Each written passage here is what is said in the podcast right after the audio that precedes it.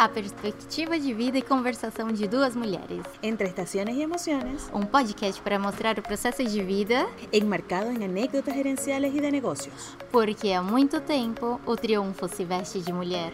Con Jonara Bona. E Marians Varela. Episodio número 6. La mejor arma para obtener los logros a corto plazo. Ese va a ser nuestro tema del día de hoy. Este tema abarca lo que es la norma, lo que es la disciplina, que vienen siendo lo mismo, y lo que equivale a cumplir las reglas de una empresa. ¿Por dónde podemos partir en este momento? Por el esquema de contratación. É, sim, eu, eu acredito que em realidade o que acontece entre as empresas hoje em dia é que muitas empresas já são mais flexíveis em relação à regra ou norma. Geralmente a gente escutava muito dos antigos ou das empresas mais robustas, mais que trabalham ainda no método antigo, que se o funcionário eu tô te contratando e se você vai assinar um contrato comigo, é, tem a condição de que se você não cumpre com as horas que eu, eu te falando para você cumprir e falta, você tem que vou descontar do seu salário. Então, tem empresas que ainda trabalham assim. E tem empresas que não, que trabalham da liberdade para o funcionário para ele seguir uma disciplina empresarial. Então, isso ele quer dizer que a pessoa pode sim se ausentar, mas ela também tem que entender e ter empatia que a empresa funciona um, um, em torno de uma equipe. Ok, entiendo lo que me estás comentando y entiendo todo lo que es el, eh, cuando te dije vamos a comenzar por el esquema básico, la contratación de una empresa. Fíjate, cuando a mí me llaman a una entrevista y nos vamos a lo, a lo básico, a lo humano, a lo que somos en realidad. Cuando nosotros llamamos a una entrevista o nos llaman a una entrevista, lo que menos hacemos es leer cuál es la misión, visión u objetivo de la empresa hacia dónde vamos. Yo creo que lo más importante es saber si efectivamente después que pasamos ese lazo de contratación y incursionamos en esta nueva empresa, es tener claro cuál es la misión de esta empresa, cuál es su misión, cuál es su visión y cuál es su objetivo. En algunas empresas nos entregan incluso un libro de reglamento y este, muchísimas de las personas, estoy clara, y casi segura que ni siquiera lo toman en consideración ni lo leen. Si nosotros estamos ausentes de saber lo que es la norma, pues se hace un poco complicado cumplirla y tener, evidentemente no vas a tener una disciplina, la empresa no va a cumplir los objetivos que está buscando.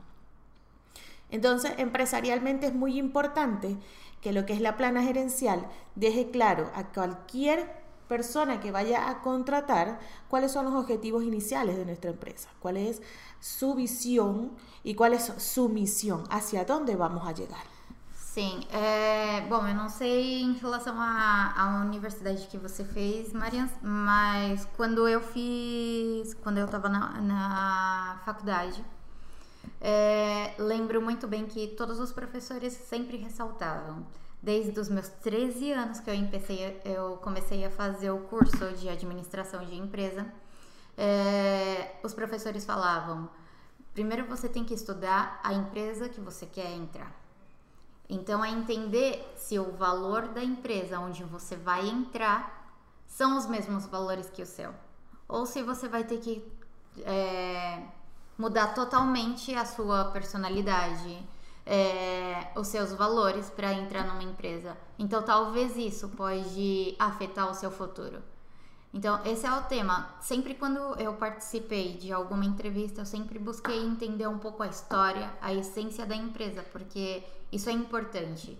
Porque se é uma empresa que está estagnada no mercado e não tem visão de crescimento para o futuro ou para o presente próximo, ou para um futuro próximo, então o que você vai fazer lá? Se você sabe que a empresa já não está evoluindo mais. Então, esse, esse parâmetro eu sempre tive. É estudar a história e saber a essência e os valores da empresa. Aquí el tema, más que todo, o sea, sí, te lo pueden enseñar, ¿no? O sea, y tú vas, por ejemplo, mucha gente habla de, de Google, habla de universidades eh, súper importantes como es Harvard y cualquier otra, ajá, cualquier otra universidad trascendental. Si es verdad, uno tiene una educación en, en la universidad, pero también tiene una expectativa. ¿no? Claro. Y eh, cuando tú ves eh, las empresas y ves todo ese tipo de cosas, o sea, lo que son los diferentes tipos de empresas donde unos avalan más la creatividad y otros avalan más eh, todo lo que es la forma, eh, te resulta que empiezas a, a generar expectativas en ti mismo. Entonces, cuando vas a entrevistas de trabajo o cuando llegas a una empresa a formar parte de ella, te olvidas de todo lo que son los objetivos y la misión de esta empresa. Lo importante aquí es que la empresa como tal, o sea, con lo- los que forman la empresa, y ahí, ahí sí te hablo de lo que es la parte gerencial, tengan claro esos objetivos, tengan claro esa misión para que la puedan transmitir. Existen empresas donde no transmiten esa información y al no transmitirla, ¿qué pasa? El empleado no tiene un sentido de pertenencia. Al no tener un sentido de pertenencia, tú no puedes trabajar en pro a esa empresa en la que estás trabajando. Yo he escuchado en muchas, en muchas oportunidades gente que anhela trabajar en Google, ¿verdad? O sea, sí, porque Google tiene un tobogán y puedes trabajar en la sala, como puedes trabajar en el patio, como puedes trabajar en cualquier lado. Es verdad. Porque para Google tiene una misión y una visión este, bastante diferente a cualquier otra empresa. Pero si tú te pones a ver en diversidad de artículos que hemos observado y que hemos leído antes de llegar a este podcast, eh, una de las cosas que me mencionaste fue que em, el nivel de contratación de Google es muy bajo. Bajo. ¿Por qué es muy bajo? Porque Google contrata talentos. Sí. ¿Qué pasa? Que cuando tú tienes un talento y ya sabes cuál es ese talento, eres una persona, no un genio como tal, pero sí identificas tus talentos y los trabajas, tienes un propósito y sabes a dónde vas a llegar. Entonces no tienes que tener a alguien al lado para que te diga cómo y cuándo hacer las cosas, porque efectivamente lo que necesitas es tener claro a dónde vas a llegar y cuál va a ser tu meta. ¿Qué pasa con las otras empresas? Las otras empresas contratan un personal según un currículo. ¿verdad? Mm, Quizás eh, los esquemas de, de entrevistas y contratación son muy básicos. Que cuando tú haces eso, estás contratando un soldadito. Sí, y un soldadito en que 10 tú- minutos nadie, Nadie puede hacer nada. ¿Cierto? O sea, tú- o tú te puedes inventar una historia, Sí. ¿verdad? Como buena actriz y, y que te la crean. Entonces, tú estás contratando una persona para trabajar bajo un régimen con X cantidad de hábitos. Entonces, los hábitos son buenos, ¿sí? Tú, tú puedes tener hábitos de lectura, hábitos de, de- de, de diferentes tipos de actividades deportivas y todo eso, pero eso te discrimina lo que es la proactividad y la creatividad. Cuando tú te discriminas a ti mismo, la proactividad y la creatividad, una empresa no surge. Porque no hay innovación, no hay evolución, porque tú no escuchas a todo el personal. Entonces aquí lo importante es resaltar en qué están fallando ciertas empresas a nivel mundial, porque pasa que otras empresas que tú ves y dices, wow, porque estas están bien, eh, pero ¿qué está haciendo esta empresa que no está haciendo esta otra? ¿Qué tiene. Google de diferente que no tiene esta? En seis años. O sea, ¿por qué llegaste tan lejos siendo Facebook? ¿Verdad? Y en tan po- poco tiempo. En tan poco tiempo y porque una entidad bancaria no llega. Ah, porque la entidad bancaria tiene que tener una formación, un esquema de horario, un esquema de norma. Está muy bien. Pero entonces existen otro tipo de cosas. Entonces es aprender a evaluar al personal y saber dónde, de dónde yo puedo sacar la información para que esa persona se sienta bien trabajando conmigo, se sienta agradada. Justamente. Entonces son, son muchas atenuantes que hay que tocar para poder llegar a eso. Y entiendo que ah, eh, para todos los cargos debe existir una persona, evidentemente. Entonces existen cargos en los que te tienes que preparar más y la preparación es más completa y mucho más compleja. Porque Sí. para poder llegar a un cargo alto en una empresa tienes que tener más habilidades que la formación que te dan en una universidad. Porque la formación que te dan en una universidad independientemente de lo que sea, si eres médico, eh, si eres administrador de empresa, si eres músico, si eres matemático, si eres ingeniero, es una formación técnica, es una formación técnica. Técnica. Teórica. Muy teórica. Entonces, para tú llegar a puestos altos, tienes que desarrollar Y otro tipo de, también. y desarrollar otro tipo de habilidades que eh, amplían tu espectro a 360 grados y puedes visualizar las cosas a futuro. Y eso te da la oportunidad de conocerlas a las personas y desarrollar qué tanto te puede dar esa persona a ti, cómo yo la puedo incentivar y de qué manera para, para que me provea lo que yo necesito para mi empresa. ¿Cómo puedo cambiar? Entonces, la pregunta es, ¿el mundo está en condiciones de cambiar como para desarrollar empresas como Google o no? O, o cómo estamos, cómo está creciendo la humanidad de ahora, pero también tenemos que ver esta nueva tendencia que hay en los niños que están creciendo, que ya crecen con un teléfono eh, inteligente en la mano. Son personas que son totalmente diferentes a como fuimos nosotros en algún momento, o por lo menos como fui yo. Quizás tú no viste la evolución É porque como la he visto yo. eu vejo que futuramente as empresas serão mais digitais do que uma empresa física mesmo. Porque hoje, um youtuber, Ujú. quem leva um trabalho de. Ou seja, ser youtuber é ser uma profissão, é ter uma profissão. E antigamente não era visto como isso. Claro, pero es una profesión alternativa. Y fíjate que un youtuber puede ser un niño de, de 10 años, de 13 Justamente. años, pero es un niño que se está formando y que tiene una actividad, que tiene un tiempo para cumplirla, cronograma. tiene un cronograma y se Justamente. tiene que regir bajo las normas, ¿verdad? Eh, eh, que tenga eh, YouTube o que tenga cualquier plataforma en la que quiera intercalar o el que quiera montar su contenido. Es más o menos lo que hacemos nosotros. Nosotros tenemos un podcast, Y sabemos que todos los viernes tenemos que grabar para poder montar, tuvimos que competir en las diferentes plataformas para que nos aceptaran, tener buen contenido y empezar a hacer publicidad para que efectivamente esto tenga el alcance que estamos buscando. Eu, eu vejo eu- um futuro, como eu disse, eu vejo um futuro de pessoas que vão realmente dominar a era digital e que já dominam a era digital e que são mais crianças Ujú. e que formação tiveram eles? Então é, é dizer, eles vão aprendendo com o tempo, mas o espelho deles é- são as pessoas que eles já veem na, no, no YouTube ou não sei, num site ou algo assim. Então esse, esse é o tema, a essência de cada um. Como você mesmo disse, às vezes pode não ser a melhor faculdade ou a melhor empresa que você tá, mas se você tem a essência e a vontade de sair do seu comum, como a gente já falou em outra, outros podcasts, de sair do comum, sair da sua zona de conforto e avançar com disciplina, Claro. você vai alcançar. Es que hay, hay muchos ejemplos, a veces eh, hay cualquier cantidad de literatura y cualquier cantidad de ejemplos eh, en las redes eh, y en lo que es el Internet y en las bibliotecas. Por ejemplo, el ejemplo de Steve Jobs. Steve Jobs es un tipo que evidentemente sabía cuál era su talento. Su talento era negociar, o sea, él era excelente negociante. Y entonces... ¿Qué hacía? Ocupó un grupo de personas que su talento era programar, su talento era eh, otro, ¿verdad? ¿Y qué hizo? Él los manejó.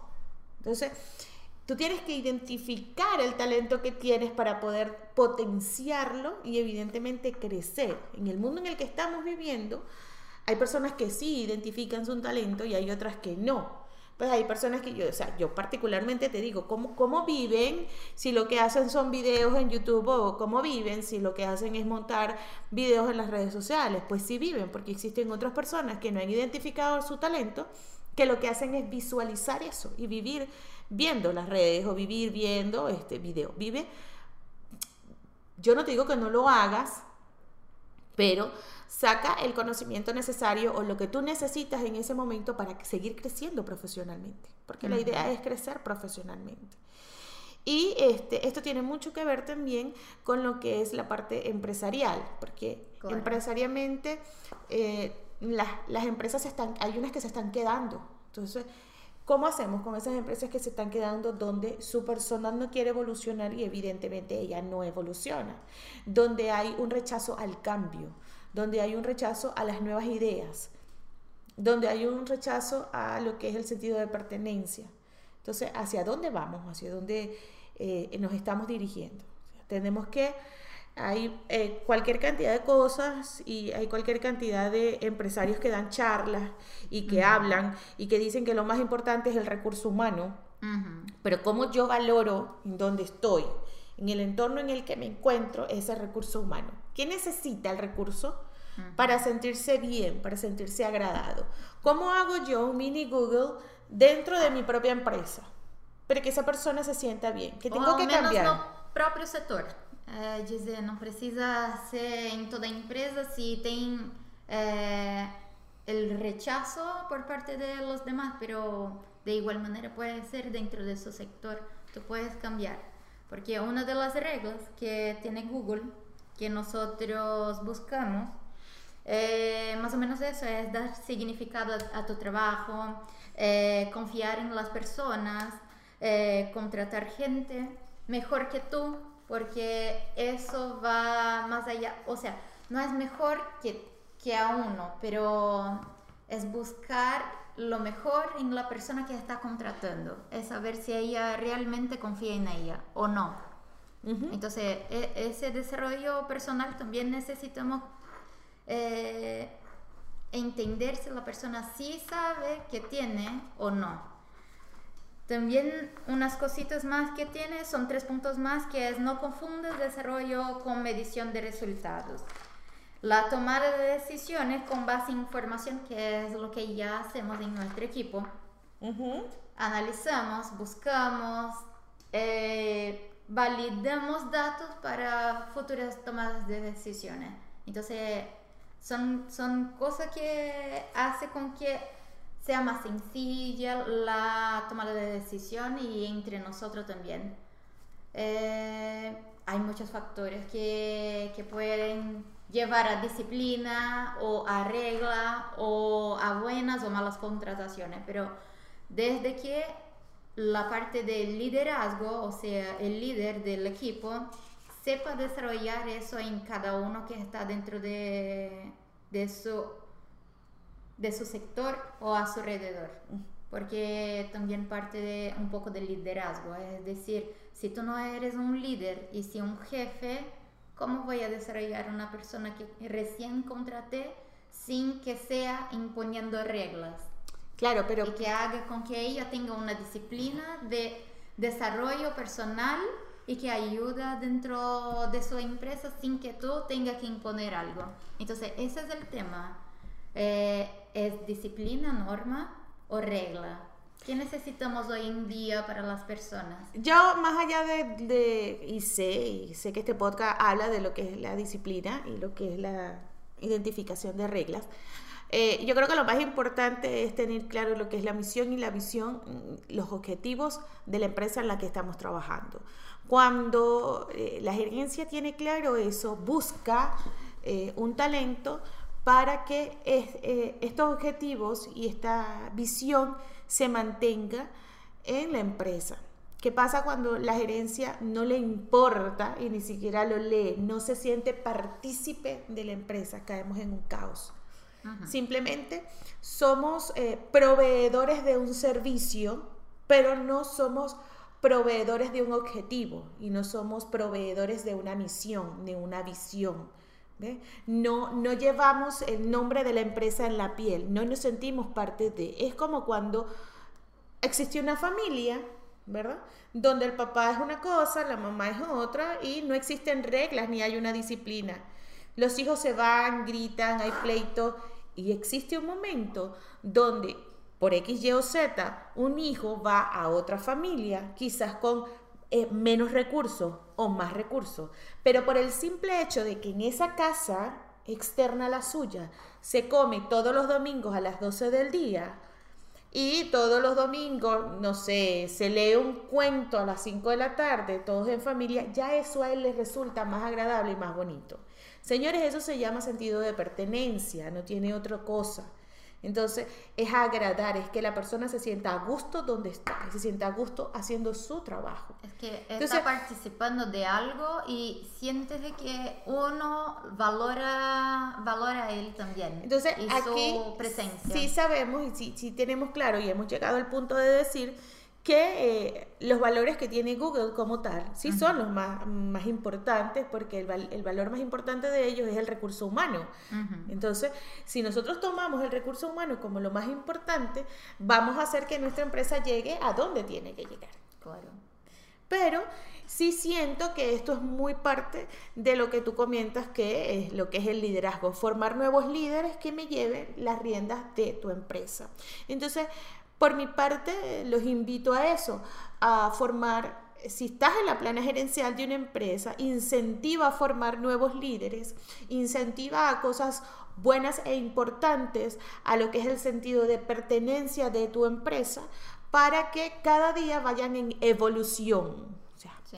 puedes generar o estás generando una revolución que va en pro a evolucionar en esa empresa. ¿Por qué? Porque tú mostrar e incentivar cosas buenas como lo que es el sentido de pertenencia, el generar nuevos líderes, este, el destacar la creatividad del personal, eso va a hacer que la empresa vaya surgiendo poco a poco y se van a generar los cambios. Evidentemente, todo aquel que rechace el cambio va a salir, porque él mismo se va a execrar de la empresa. Desde que la cultura de la empresa no sea el rechazo y sí aceptar los cambios. Pero tampoco puedes limitarte, o sea, no te quedes sentada. No, Recuerda que hoy es el mejor día para escribir una nueva historia.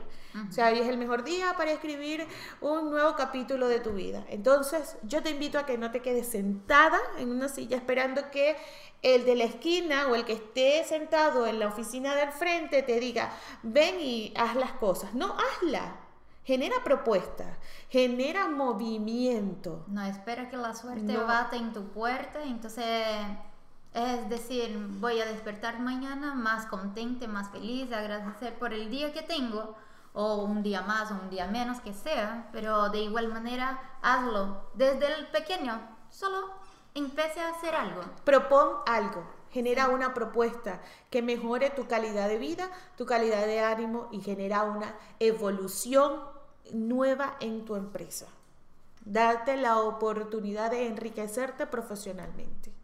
Señores, yo creo que esto es hasta este momento, hasta el día de hoy. Voy a abrir un inciso antes de culminar el podcast y es que siento que el tema fue bastante interesante porque Yonara dejó de hablar en otro idioma. Es- me, me imagino que todos se dieron cuenta. Deja de hablar en otro idioma, se emocionó la niña. Y eh, bueno, pero generó algo interesante que es identificarnos, identificar nuestros talentos, evolucionar y proponer. Vamos Sí. a, a proponer lo que queramos hacer. No permitamos que nadie eh, dañe nuestra creatividad, nos frustre. La frustración no, eso no entra dentro de nuestro esquema de vida. Con esto eh, creo que culminamos. Sí, y- Gracias por acompañarnos.